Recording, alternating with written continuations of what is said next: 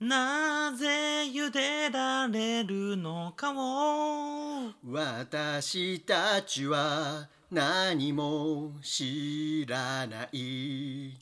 いつ食べられるのかも私たちはいつも知らないどこにもおる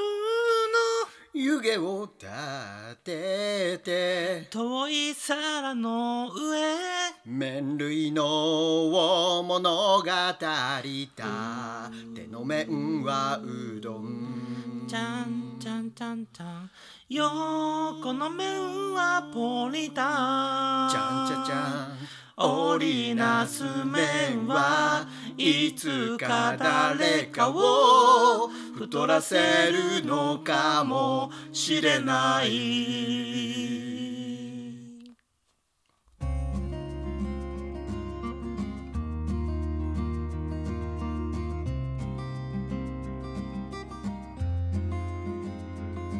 はい、皆様お世話になっております。このポッドキャストは東京在住ほのぼの系お兄さんゲイカップル2人が真ん中でも聞けるくらいのちょうど良い感じのテンションでひっそりと生めかしく会話をしているチャンネルです。私は雲であり空気であり水でありつかみどころのないうどんと最近ベランダに来る鳥の糞の始末に悩まされているポリタンの提供でお送りします。お送りしますす。ということでついにはい30話まで来ました。ついについについに来ました。なんかずいぶん長い道のりだったような気がするんですけど気のせいかな、気のせいです気ねの。せいですよねはいはいまあ、前回20話からこう10話を刻んでうんカウントしますと えらいはい約40エピソードお話ししてまいります。のなんかおかしくないですかうん計算がうん10話のはずなのに40エピソードもあったんですか、何のことかわからないですうよん、不ね。思議ですね、うん不そ思れ議でいないんで番すよ。組はいはい、ということで30話来ましたんでは早い速お祝いをしていきたいと思います。お祝いをしましょお祝いといえば、うはやっいぱりスパークリングワインシャンパンですよね。あはい言い換えられました、はいさああの開封の儀を、はいポリタンさん早く開けてくださ開いけ。ますよ音が鳴りますびっくりしないでくださいな。うあーんうすいい音結構割とちょっとグラスマイクにくだ近さいかったようでちょっと大きかったかも怖いんですけど届くところはマイクに近い方がいいんじゃないかしらねあすっごい入ってるすっごい入ってるはい注いでおります注ぎましたはいちょっじとゃはあいいき行ますよ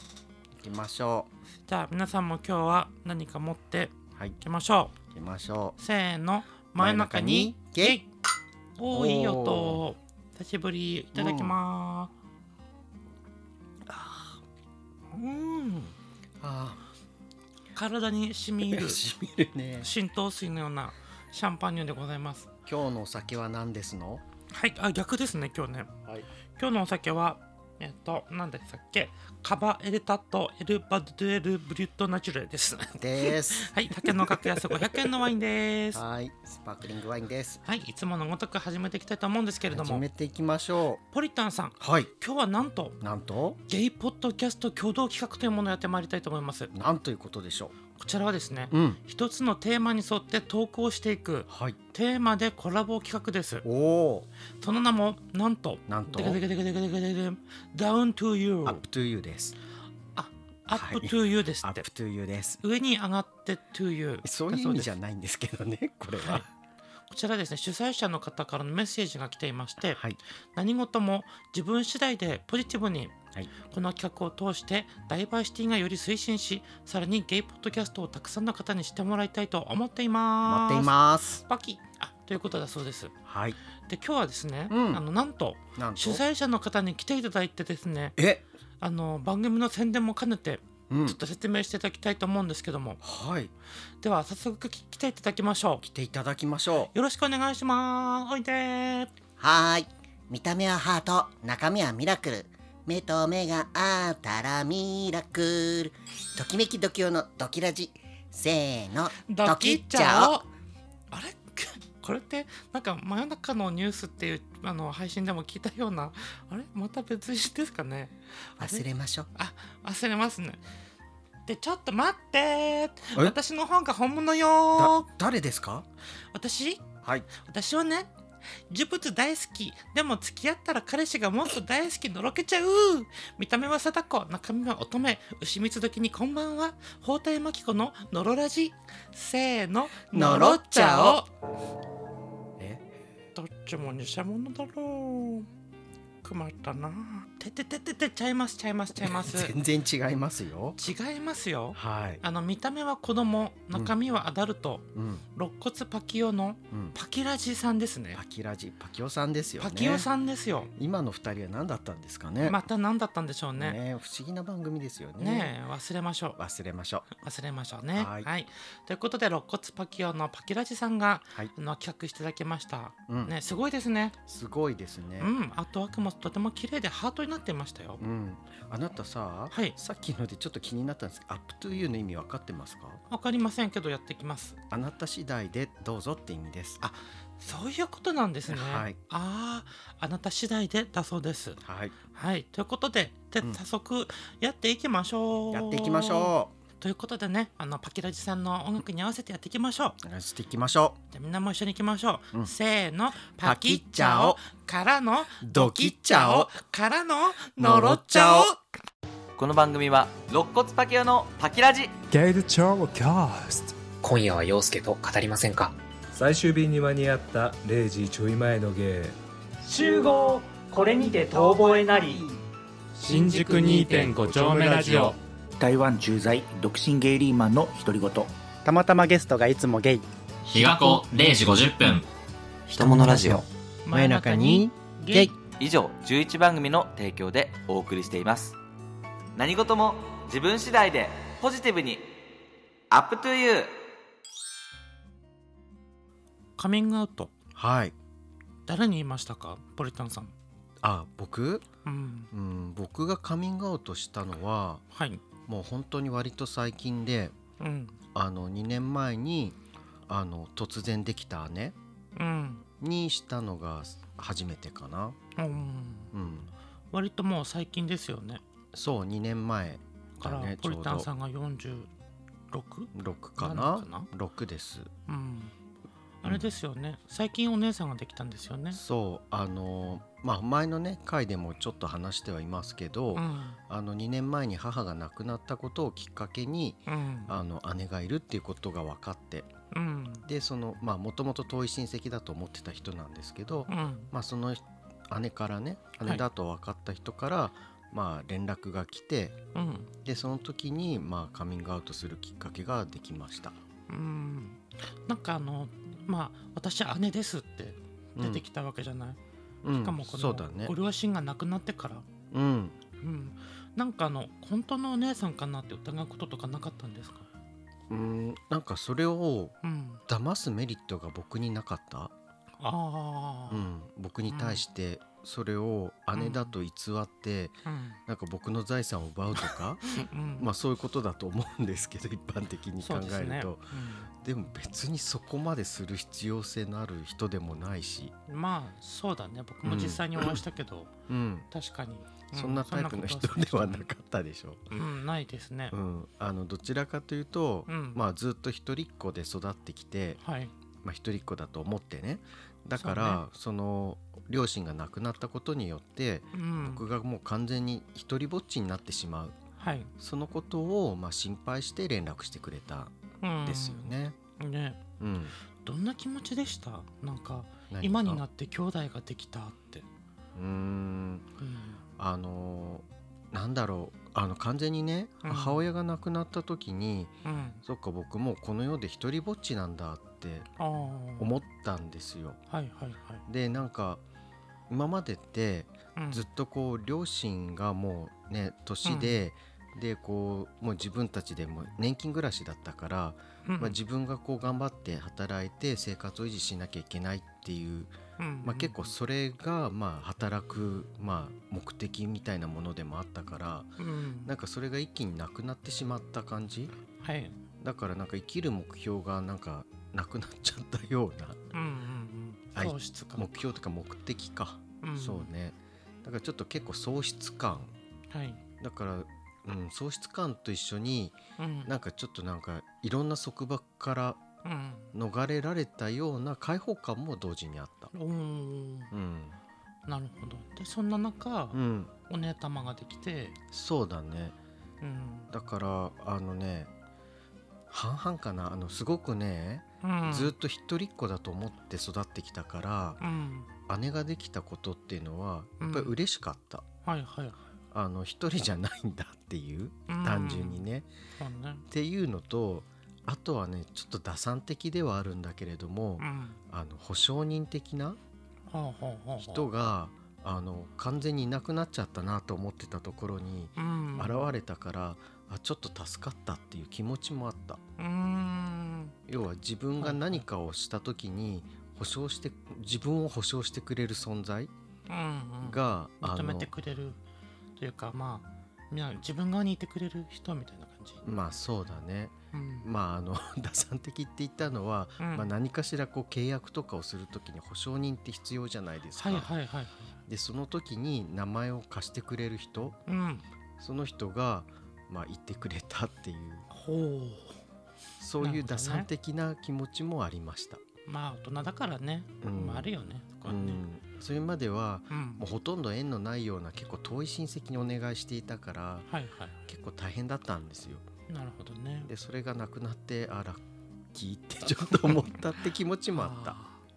ーなるほど、うんまあ、そんなお姉さんとうんはあのなんでしょうカミングアウトするきっかけっていうのうは、んどういうタイミングだったんですか、ああそれはねうん本当にそのお姉さんだよってあの電話が来た時はいその時ですね電話越しでそうですそうですああ対面じゃなかったんだうんあーやっぱりまださコロナ禍だったしあーそっかそっなかなかその直接会うっていうのはお姉ちゃんあの広島だったからうん簡単ではなかったんですよ。そうねううんんまあ、それもあって電話をまずくれてうんでその時にねあの、まあ、ポリタンってうんその、ね、もう40後半で結婚もしていないから、まあ、あのひょっとしてなんだけどうんゲイなのみたいな感じで聞かれてはいでそれであの結構ね迷った一瞬うんどうしようあか真んな中に切ったえ違った真ん中 はいそうではなうくんあの正直に答えるべきなのかうんあのうんそんなことないよっていう嘘でごまかすかはいはい一瞬迷ったんだけどでももういいかなと思ったしうんあのここでまた嘘をついたりしたらその後また嘘をこうねうん重ねていかなきゃいけないと思ってしまって迷うよねううんんえっとね迷ったのはうんす1秒ぐらいだったんだけど結そっか局うんあ迷っのたかうんい1秒ぐらいねうんだけどまあ、うん、ちゃんと言おうと思ってそうだよって、あーうん、どうでしたあのー初めてかなゲイだってことをこう家族兄弟そうかまあ、血のつながる人に伝えたのはその時が初めてで、うん伝えた時はうんあんまりねうん実感はなかった、うんうん、というとなんか僕のイメージだとはい結構そのなんか清水の舞台から飛び降りるという かうんちょっと表現が古いけどあのダサいねけ結構一大決心をしてうんするものっていうイメージがああそあうったねんですよ。メディアだとそうだねメディアだけかどうかわかんないけど、はいまあ一般的かわかんないけど結構そういうイメージのある行為うんカミングアウトって。うんうんなんだけど僕はそのお姉さんにした時は、うんまあお姉さんから振ってくれたっていうのも大きいけれどもうんでそれで伝えてで特になんかすごい大きいインパクトがなかっ反応がねなかったんですよっていうかあのもっとはっきり言ってしまうとうんやっぱりだったんです よね反応が。そうねあなたのお姉さんだもんねうん、なんかさ天真す爛漫だもんねす ごく嬉しい「ああそうなんだ」みたいな感じでう。んなんか嬉しそうに答えて「えななんでそんな嬉しそうなの?」ってなんかあれじゃないボーイズラブをさ追っかける女の子みたいな感じじゃないうんあなたのお姉さんわってかんないそれよりかは、うんなんかもともとななんなんでそんな風に喜んでんのって聞いたらうんあの、まあ、私たちのお母さんがね、うんその広島に来た時にうんよく行ってたのよと。ポリタンをあのガマなんじゃないかっひてどい。それえそれあのお姉ちゃんとお母さんってうん。 10年ぐらい縁切ってたの、えー亡くなるまではいはいはい。だから10年ぐらい会ってなかったのねうん。だから亡くなるうん。 2年前からさらに遡って10年うん。より前に行ってたらしいのだ結構前だ。そんな前からそんなこと思ってお姉ちゃんに言ってたのと思ってへえ。結構びっくりしました、そうねう。ん、自分の知らないところでゲイだってもうそう言われてたというまあ言われてたというか思われてた、思われてた。ううんん。疑われてそれを姉に伝えていたというああ。えポリタンさん自身には、うんマミーはうん、あの言わなかったのあなたはゲイなのみたいな。ああ一度も言われたことはないかないんだなうん、ああ。じゃあまあそこは水面下で水面下でゲイなのかなみたいな感じで。うんまあただ結局ね、うん。僕そのさはい。ちょっと疑われてもおかしくないような行為を時々していたから、 まあしてそうね。うんしてそううん まあ結局家にね、うん友達をゲイの友達連れてきたりとかうん、まあしてそうね。普通にしていたかうら、ん、うん、まあバレないわけも確かにないのかなとかそうね。うん そんな感じでしたか ねカミそうでしたか僕のあの初めてのカミングアウトうんなはんかあれですね。何です一か般的なカミングアウトとは違いますね。そうなんかさ聞かれたんだもんね。そう 聞かれたし、うん答えたらやっぱりって答えられるっていうねねちょっとねあのね一般的なカミングアウトストーリーからしたらえさ、うん、だいぶちょっと斜めそうね。まあいいんじゃないかしらな感着じ色されてない分、まあねこ生れ々生々しいですよ。これが事実っていそううだ僕ねのカミングアウトストーリーでした。あーなるほどね。はい、どんちゃんの方はうんなんかカミングアウトにまつわる話ありますか、はい。まあ、うん僕の中ではまあまあカミングアウトって言ったらまあなんだろう体のこう病気的なものとかさ、うん性的指向だったりうんまあ言うなればちょっと重たい話をね、うんこう人に言うことっていうのかなうん打ち明けることかなと思うんですけど、うん、僕の場合はね、まあ、唯一言ったのはお姉さんかなお姉さんに僕言ったもおんだ姉ちゃんかないつぐらいかな10年以上前だから26か7か8くらいかな、あー、10年ちょっと前だね、んそうで、すねうんうんそれはなんかきっかけがあったのうんまあちょっとね、うん僕とお姉ちゃんの生い立ちの話からしちゃうんですけども、うん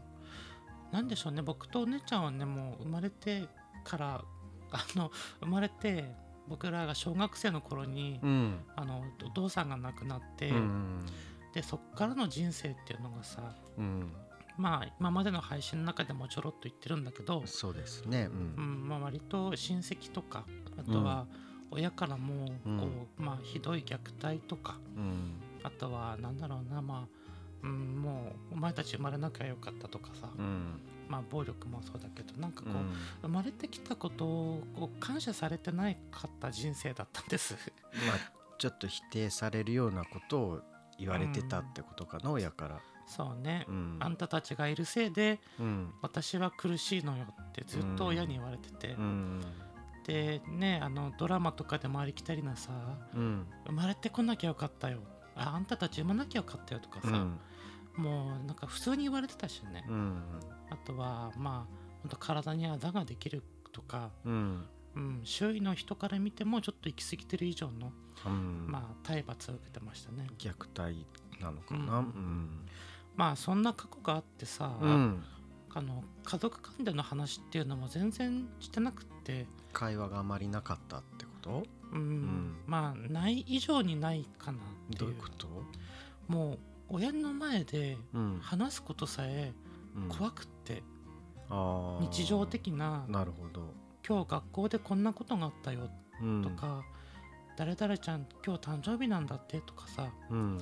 ちなみに今日僕も誕生日なんだよねとかさ、うん。なんかそういう日常的な会話もううん。できないぐらいに怖くって、ああなるほどね、だからうん家にいても親の前では勉強してるふりをして勉強はしなかったのしてたけどうんでもあれだよ学校で勉強してさうん家に来て親はタバコ帰ってスーハー吸いながらさうんテレビ見てる中でさ、うん僕たち兄弟はテレビあ勉強してるふりをうん正座でしてるっていう、正座だったんだうんうんしかも一言も喋らずね、うーん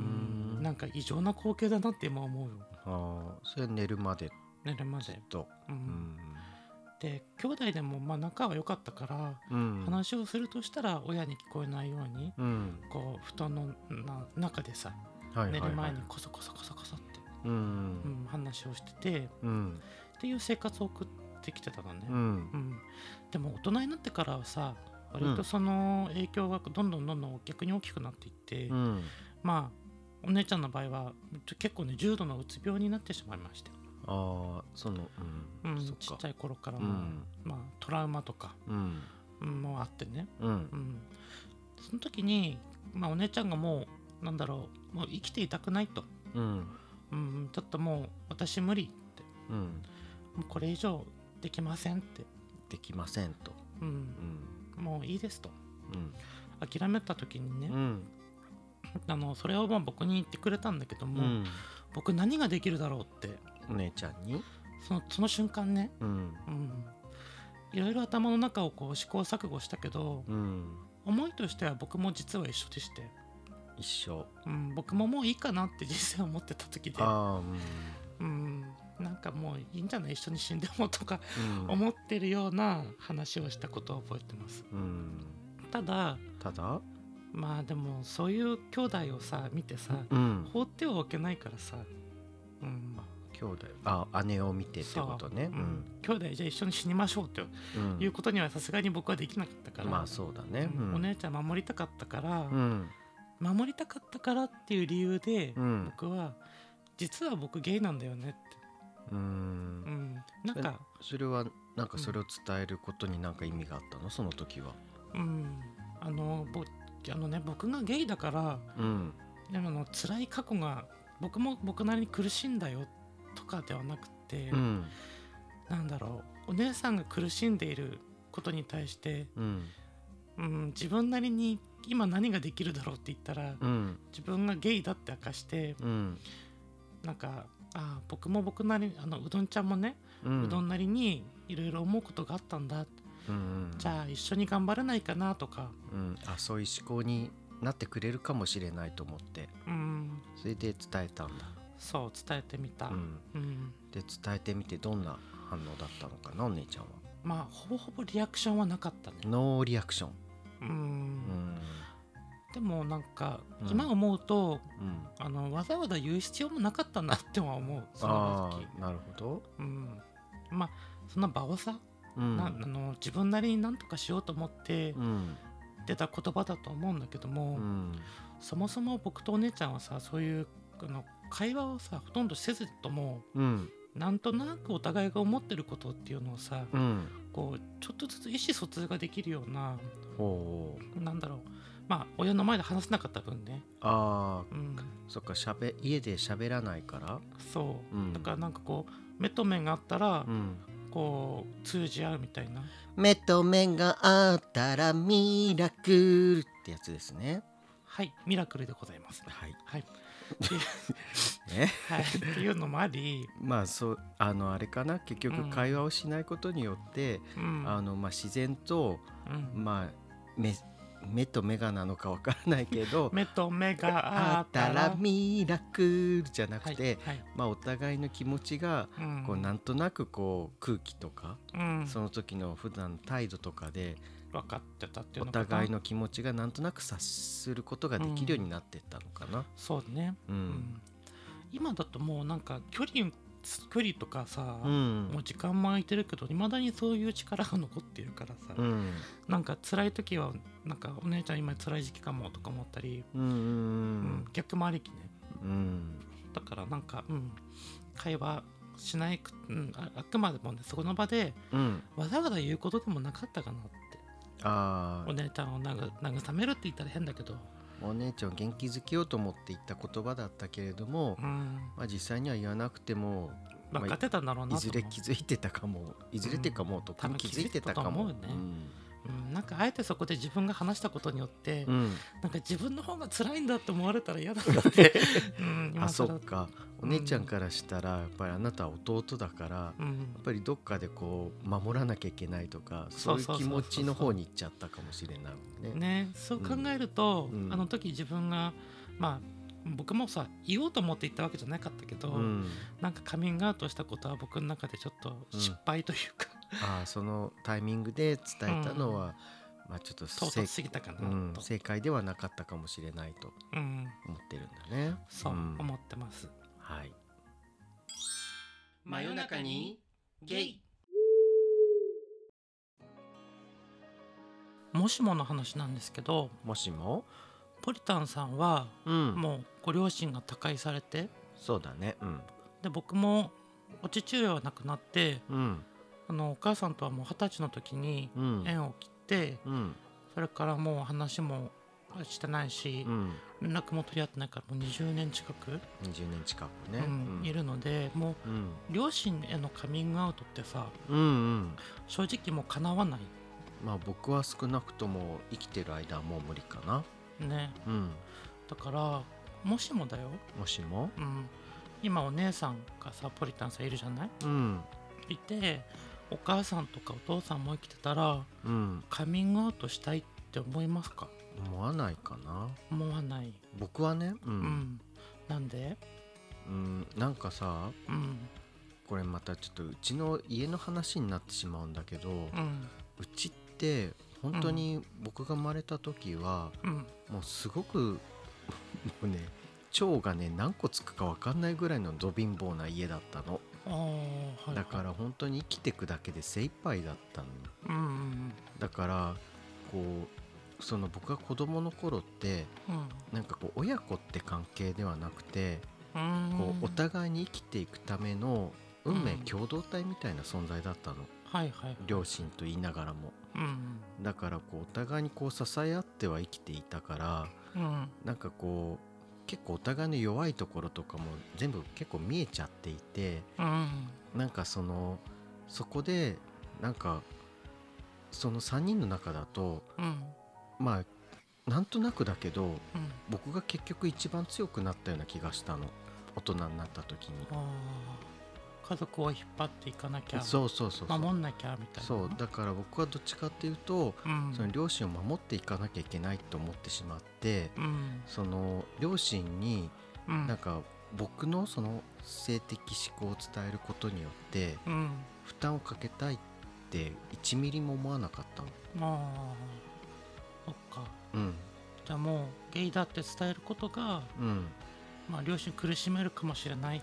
そうあの知ることによって、うんまあ、他の人に隠さなきゃいけないとか、うんうんうんそういう負担とかうんをかけてしまうかなと思って、うんうん、実際でもさその、ご両親からのこう結婚しないのかとかさ、うん含めてこう圧みたいのってまあ多少なりともこう感じたと思うんですけどそうだね1回だけうんお見合いを勧められたことがある。ああなるほど、うんなんかそこに対してこう自分がゲイだってことをうんこう、まあ、隠すわけじゃないけどうん言わないってことに対してこうなんか罪の意識とかうん逆にこう辛いなとかって感じたことはなかった、辛いなと思ったことは正直なかったかな。うん、まあそっかまああなたは割とね、ゲイライフ満喫してたもんねそう あのうんここうんのこのテーマで話すことではないと思うけど、はいその僕自身はその、ゲイライフって一般的に呼ばれるものはうんうん多分人よりはすごく楽しんでそうだ生ねきてきたから、うんあのそれこそもうとても放送できないレベルでね うんだから、うん、なんかそれでなんか辛いとかうん悲しいとか思ったことはないかな。そっかうん、じゃあまあ仮に来てたとしても、うん、まあ言わないというそうねまあ知りたいって言われたら言うけあどー、そっかそっかうん、まあお母さんもうすうす気づいてたからあえて聞かなかったのもあるのかもねそうだねただねうん僕が子供の頃にね、うんお母さんからねはい一回言われたことがあってうん「お父さんカマじゃないかしら」みたい ななんなの僕のお父さんも疑ってたんだよね、お母さえん、ーえ実際そんな要素はあったのいやあのねお父さんの履いてた下着が、うんあのはい、あのいわゆるブリーフよりちょっとビキニ寄りだったの、はい、でうん、なんかそれを見てうん、えこんなの履くなんておかまなんじゃないかしらってお母さん思ったらしくってへえバカじゃないのって僕子供心に思ったけど下着ぐいらいでそんなこと思うんだと思って、あーあーなるほどうねん、、そういう相談を母親から子供の頃されたことがある。あーまあ割とまあ昭和の人ってね、うん割と決めつける材料がなんだそろうう安ね易と いうか割と愛だったんで、ね、そうねう、んじゃあまあまあまあまあそそれはまあポリタスのお母さんですからねそうなの、うん僕のお母さんね、うん僕の100倍ぐらい純粋な人だったから、あうあん、なんかわ天かる真、ま、爛漫といううか、んうんお姉さんとポリタンさん見ててもそう思います、うんその僕ら2人よりもすごかった。ああ、よっぽどだってまあそうねお親玉だもんねう んうんポリ家のねそうなの ああ、なんか楽しいね楽しいですかうん、うんじゃあまあ言わなくてもまあよかったかもねそうあの僕の中ではうんあの自分から言う必要はないかなと思ってた、うんうん聞かれたらもちろん答えるけどうんそうでない間は別にわざわざ言う必要はないかなって、はいはいはい、うん、なるほどねそれを聞くってことはあなたはどう思ってたんですか、うん、うん僕多分こっからの話はちょっと人として感性が曲がってるかもしれないんだけどまあ僕の話もだいぶ、あそうだね、ううん ん、あ気軽に話せる気がしてあきま本した当、うんいや僕ね、うん、あの正直言うとこのゲイになった理由っていうのってあ理由があるんだなんとなく自分でこうだったんじゃないかなって思うところがあっておう、そのなんだろう先天的なものとかじゃなくて、うん僕やっぱり早い段階でうん、父親を亡くしているからああはいはいあとこうなんだろう家族の愛情っていうのを本当うにん知らずに生きてきたからちょっと飢えてたうんのかな、そうね、やっぱりその父親っていうものをうんうんやっぱり付き合う人とかうんに求めてたんだろうなってああ、うんそうかもしれない、そのね、形がうんこう自分が男性を好きになった原因なんではないのかな、うんうんうん、いやむしろそうなんだなって最近っていうか ちっちゃい頃からちょっと思ってたかな、あー結構不正を求めていたうん、当時はね、同性というか男性に対して、うんうん、だからこう僕を僕というこのゲイの僕を生み出したのってうんまあ端的に言うとうん、親のせいなんじゃないかなってああちょっと感じているのが、うんまあ本音としてねうん、あるわけですよ。うんまあ幼い頃になくしてしまったことが原因なんじゃないかと。うん、うん。でかつねうん。でもゆうたもさゲイだからさ、うん。僕お姉ちゃんはもう結婚して子供もいて、うんうん。あの旦那様側のご両親ともうん。一緒に住んでいて、うんまあお姉ちゃんはお姉ちゃんなりのこう家族を見つけられたんだけどそうだね。うん、僕は逆にうん。うん。ゲイだからもう子供は産まなくていいじゃないってああ、うん。いう、うん、あとはあの両親のもう面倒も見なくていいから、うん。もう縁切ってるわけだからうね、ん。まあ、義理の父親は何人もいるんだけど、うん。まあそれ以上は聞く前。う。ん、面倒見なくていいから、うん。なんかうどん家の血筋をこれで終わらせるなってあ、う終わらせることができるなみたい あな、なるほど。うん、あもうこの遺伝子を引き継がなくていいんだって思ってちょっと楽になったのもあるね、なるほど。うあ、んそんなこと思うんだ。うん、うん。でちょっとねあの狂ってるかもしれないけど、うん。あのこの世の中でうん。たった一人人を殺められるとしたら、うん。僕は間違いなく母を殺めたいなと思ってて、ああ、もし殺めても罪に問われないっうん、ていう本当にもしもよ、権利がもし得られるならっうんてっこと？ていうのも僕とさうんお姉ちゃんもそうだけどやっぱりちょっとやっぱ感覚が曲がっちゃってるからうん生きてきてねそっか。でそれをなんだろう生み出した人っていうのはう誰かにね殺されるとかん。うん。勝手に死なれるとかよりもうん自分の手で終わらせてあげたいっていうあー楽にしてあげたいっていう、なるほどうね、ん、ちょっと僕なりの狂ったこうそうねだいぶね母への恩返しというか歪んではいるかなとは思うけれどうんなんだけどだからうーん多分実際に会って話をしたら、うん僕は多分攻めたい気持ちがまず第一に来るかなと思うね、うんそっかまあ今ならねあなたもねうん大人になってるからうん、自分の言葉で伝えられることはあるかもしれないね。多分すごい罵詈雑言を吐くかもしれないうし、んでもあと何年かしたら、うんそんな母親をうん、こう許せる自分もいるのかなとか、そうだねうん、あのまあ会ってないからわからないけれども、そうね、まあ、何かしら変わってるかもしれないしね。うん、うん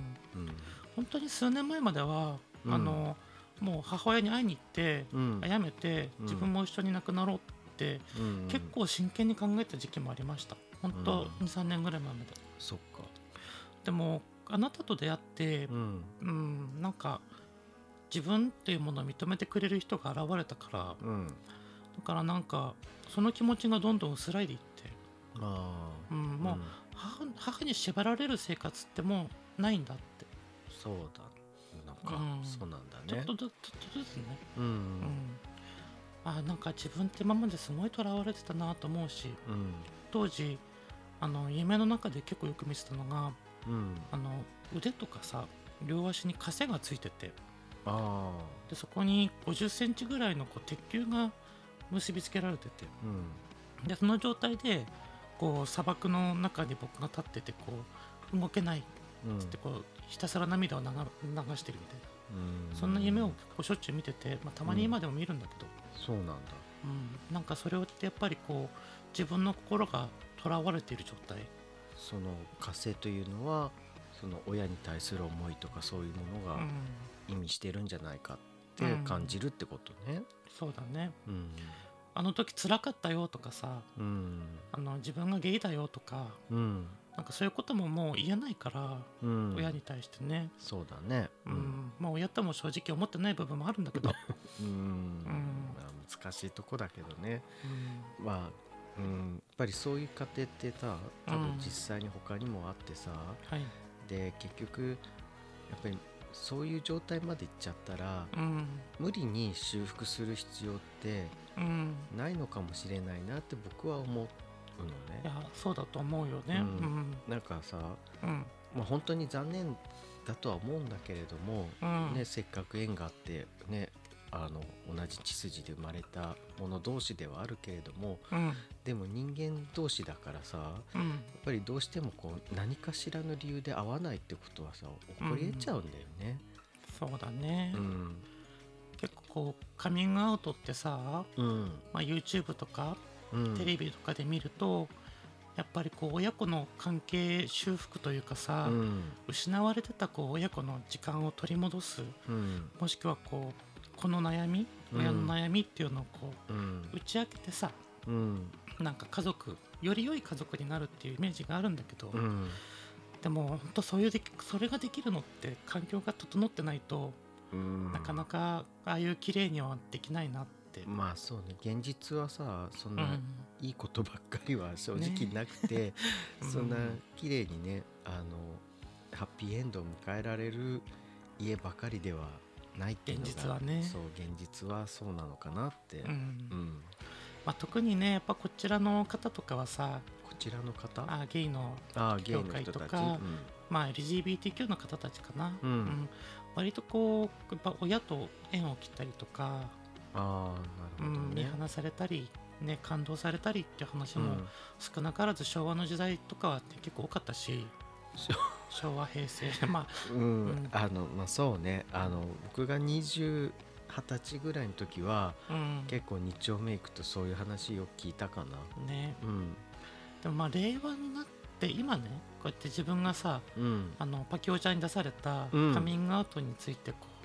考えて、うんそうお題を出されたのが2ヶ月ぐらい前で、そうだね、うん、ずずっとそれから何を話したらいいんだろうとかさっと考えてたねあなた、ね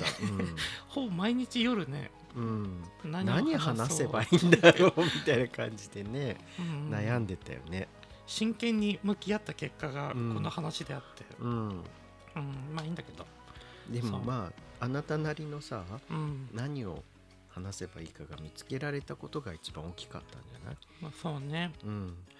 うん、まあ僕はやっぱりこうこのパキオちゃんが出してくれたうんカミングアウトについてすごくね僕もポリタンさんも考えてうん結論を持ったのはうん僕はうんポリタンさんと出会って、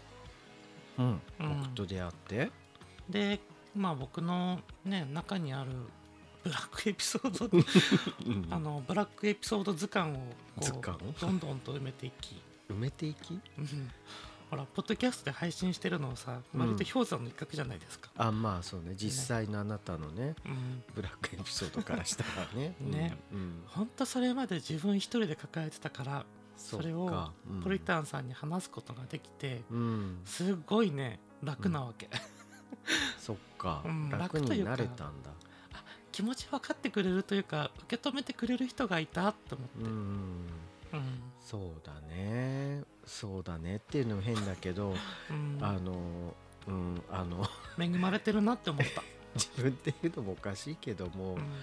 確かに受け止めづらい内容もねうんあの人によってはあったと思うんだよね。そうね、うんだから僕付き合うまでのさうん好きだと思っても付き合うまでがすっごい長かったりうん自分から逃げたりうんやっぱこうい言わなきゃいけないこともあったりうんうんとかって考えるとうん全然ハッピーな人生じゃなかったからいやいやいや、ううん でもなんかね僕もさはい申し訳ないなって思うことはあってうやんっぱりさあなたに比べてやっぱり10個も離れてるじゃないうんだからやっぱりそのその分ねあなたにちょっとなんか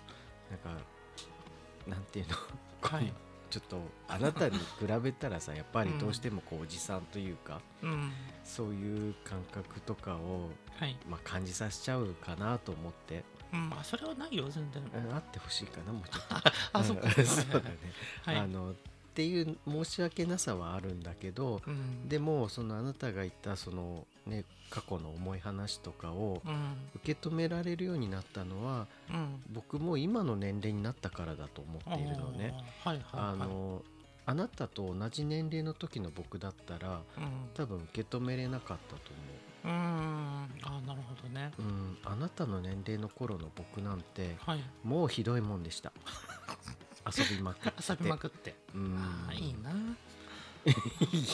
うん僕ももっと遊びたかったなと思うけどねうんでもあ全然いや遊んでだからこなかったから逆にいいかもねいや結局ねそこがね、うんちょっと申し訳ないなって感じるところの一つではい僕はその若い頃にすごく遊んでいてうんで今の年齢でそのすごく遊んでた頃のうんあの年齢のあなたと出会 ってうんあのこんな落ち着いた家庭にしてしまって いいんだろうかといや僕は幸せですよ本当ですか、うんまあ、それそう言ってくれるんなら、うんうん僕は全然いいですけど。うんいやだってね、うんもうお姉さんはさ僕のお姉ちゃんはね、うんもう家庭築いて、うんあのもう家族を作っているからうん、なんか僕逆にもうそこに入るのがちょっと怖くって、あお姉ちゃんの、うん、お姉ちゃん家族はうん、あのうどんちゃんも来てとかさ、うんうん一緒に遊ぼうとか当時はねよく誘ってくれたんだけど、うん、なんか逆に自分の心がもう近寄りたくないっていうかあー、まあ、ちょっと眩しいみたいな気持ちもああそうっだたのねかな。うん自分が入ることによって曇らないかなっていう、うん子供たちに悪い影響を与えないかなとかも考えたりするしね そ、んなことはないと思うけどね。ううんん、まあ考えすぎなんだけどさうんそんな中で、まあうんポリタンさんに出会えたから、うん本当は僕はね、うんあの幸運だなと思っています、そうですか。うん、ほら世の中にはさうんあの家族に言えないうん、ね、まあ、僕ら以上に言えない人も全然いるだろうしさ、まあそうかもね。ねうん、あのおい兄弟にも言えないうん親友とか呼べる人もいない、うんねあの僕ら以上に孤独な人は5万といるわけだって、まあそうだね。うんうん、それに比べたらこうやって出会えたことは、うんね僕にとってはすごい幸せなことですし、そうだね。僕もさ、さっきさうんあの親を失って、うんまあ、要は自分の生きがいを失ってしまったって言いましたけど、はいはいはい僕はあなたと出会ってうん新たな生きがいができたので、うんそこにはもう本当に神様に感謝してますよ。あーありがとうございうます、ん僕は何の何神様がいい かも しれうんん、うん、何神様社会になる社会僕の目標は社会になることですまあそれは分かんないけど、はいうどんかな、うんわかんないけど麺類の神様なのかそうなですねうん はいはいまああのうどんという糸とうんポリタンという糸うんですねあの織りなしていたかどうか分かりませんけどもまあこれから織りなしていくんだよ、きっとそうだね、うんまあ真夜中にゲイという番組はうんあの、まあ、初めての人のね方にも言うけど、ああそううんあの僕たちがどっちかが亡くなった時に、うんあの思い出を記録しておけるものっていう意味合いでそうだね作ったポッドキャストなんですうんもともとのねうん作った理由はねそうどっちかなくなってね、寂しくないよううん、にねだから僕らの記録としてそつけてるポッドキャストでもあるから、うそうねうんまあ若干真夜中のニュース聞いた時80歳の僕どうなるかしらって思ったりはしてるけどねやばいよね真夜中のニュースはね ちょっと問題作だったけどねまあまあ笑笑えるかなあのぜひこの話を聞いた後に真夜中のニュースは聞かないでください聞いてくださ いむし一ろ生が壊れちゃうまあ、うん今回の冒頭でもだいぶ危ないことをしてると思うんですけどそううんね本当にどうなっちゃうんでしょう、はいまあ、そんなポッドキャストです、うんはいということではいあの他の番組さんでもですね僕ら合わせて11番組うんですね、この肋骨パキオさんの企画したそ「G Up to You ううん」っていうですね企画に参加しています、そうですねううんん、きっと僕らがあのは流してる配信よりも話してる素敵な眩しいぐらい綺麗なお話もあるんだろうし割とリアルなねあの生々しい配信もあるんだろうけど、うん なんか僕らも聞くのを楽しみにしてますねそうだねきっといろんなねうんエピソードがそれぞれの番組で聞けると思うのでねね僕らだけ浮いてないといいなと思うよねえ何浮浮いいてな浮いいてないといいなあとー思う浮いけど浮いてるんじゃないですか 浮いてますか、ね、わかんないけどはい別にそれは気にしないしそうねうんまあそうだね、うんはい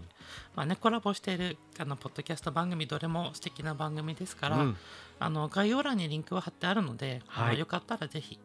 あのよかったらというかぜひ流して一緒に聞いてみてください聞いてくださいはいまたあの感想ツイートうんやコメントなど、うんあのリアクションもいただけるとうんあの配信者としてもとてそうでもすね嬉しいです嬉しいですうん生々しい意見いただけたらあの生々しいけポどッドキャスト冥利につきますそうですねうんでその際はあの、うんハッシュタグうんアルファベットでうん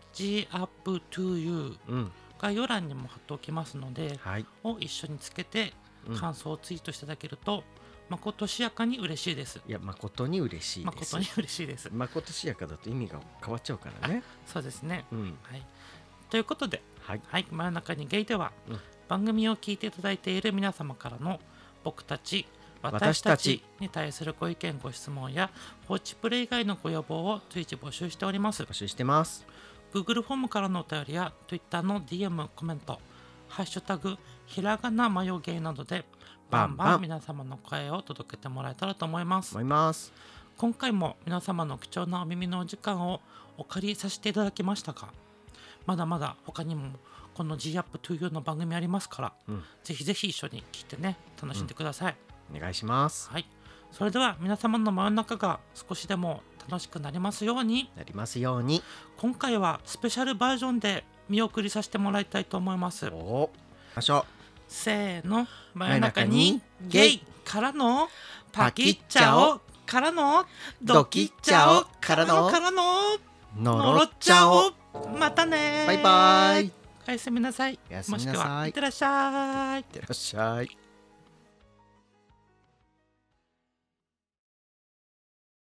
はい後付けのうどんですカミングアウト会いかがでしたでしょうかカミングアウトってなかなか勇気がいることですし言われる側のことも考えなければいけないのでなかなか難しいテーマだなったなとあの収録して感じていますそしてですね僕にとっての最大のカミングアウトというのはやはりポリタンさんですそれ以外にカミングアウトしたことってなかなかないので僕のことをあの知っているのって本当にポリタンさんぐらいなんですよねそう考えるとポリタンさんってすごいなと思いますしこうして付き合って同棲して一緒にポッドキャストもしていてですねこれからも墓場まで一直線に突き進んでいくと思うんですけれども本当にポリタンさんありがとうポリタンさんと出会ったことが僕に対してもすごく大きなことですしいろんな方と出会えたり交流を深めたりこれからもさまざまなことを僕に経験させてくれるのかなとあの常日頃感謝の気持ちでいっぱいです時にわがままを言ったり怒らせたり悩ませてしまったり苦労をかけている面も多いんですけれども毎日ポルタンさんの手料理を僕は夕飯で食べていますが本当にいつも生きててよかったなと思っていますそんなポリタンさんですけれどももう間もなく誕生日を迎えます2月がポリタンさん誕生日なんですけれどもまああのいつも元気でですね明るくあの真夜中にゲイのポジティブ担当として頑張っていますけれどもなんか感謝しきれないですよねえへへありがとうって言いたいけれども勝手にこうして収録して勝手にポッドキャストの最後にあのくっつけて配信をいたします本当にごめんなさいそしてポリタンさん誕生日本当におめでとうございますこれまで1年あのお疲れ様でしたそして来年50歳になりますポリタンさんあの健康で健やかにあの生きていけた生きていっていただけたら嬉しいですこの場を借りてポリタンさんに感謝の気持ちを伝えさせていただきたいと思って収録いたしました本当にポリタンさん誕生日おめでとうそしてこれからもよろしくお願いいたします